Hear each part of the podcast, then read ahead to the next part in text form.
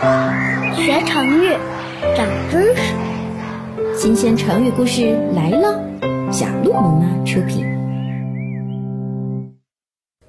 大家好，我是小鹿萌妈，又到了我们讲故事的时间。今天呢，我给大家带来的是一个中国的成语故事，故事的名字叫做《对牛弹琴》。牛真的听得懂音乐吗？这是一个什么样的中国成语呢？让我们先来给大家讲一下故事。陆小萌喊你来听小鹿萌妈讲故事喽。东汉末年，有一个名叫慕容的学者，对佛经有很深的研究。当时佛经已经沿着丝绸之路传到了中原大地。当时慕容讲佛经。很有趣。每当他为儒家学者讲佛经的时候，总是引用儒家的《论语》《尚书》等经典来做说明，而不直接用佛经的内容来回答。有人问他，为什么不用佛经来解说佛学？慕容回答说：“我先说一个故事，你们听了以后就会明白我的理由了。”从前有一个很有名的音乐家，叫做龚明仪，他非常会弹古筝。有一天，他看到一头牛悠闲地在田里吃草，因此激发了他的灵感，决定为这头牛弹奏一首高深的曲子。可是，不管旋律有多么动听，牛却像是没有听到的一样，只顾着低头吃草。这是因为人类觉得这首曲子好听，但并不适合弹给牛听。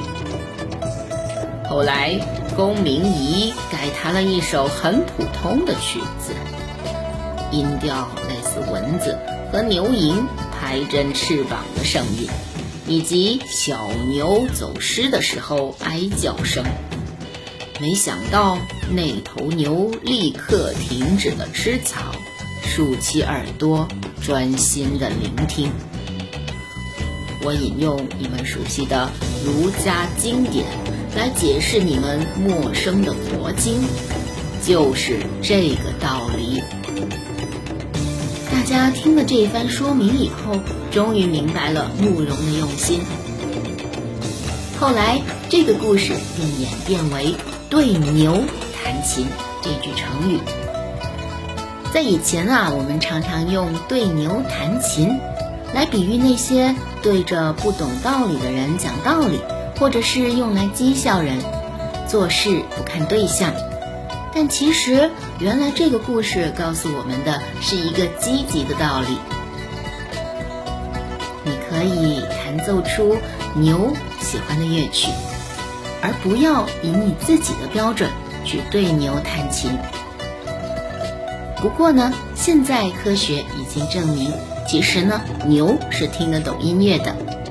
例如，专门饲养奶牛的牧场会播放和谐悦耳的音乐给牛听，以此刺激奶牛的大脑皮质，加强牛的兴奋过程。以提高牛奶的产量，所以其实对牛弹琴是有用的。好了，大家学会了这个成语和这个故事背后的道理了吗？我是小鹿萌妈，希望你们喜欢我讲的故事，由此也希望你们喜欢我们的中国传统文化。别忘了添加我们的微信公众号“小鹿萌妈”的奇妙故事会，我在那里。等着你们。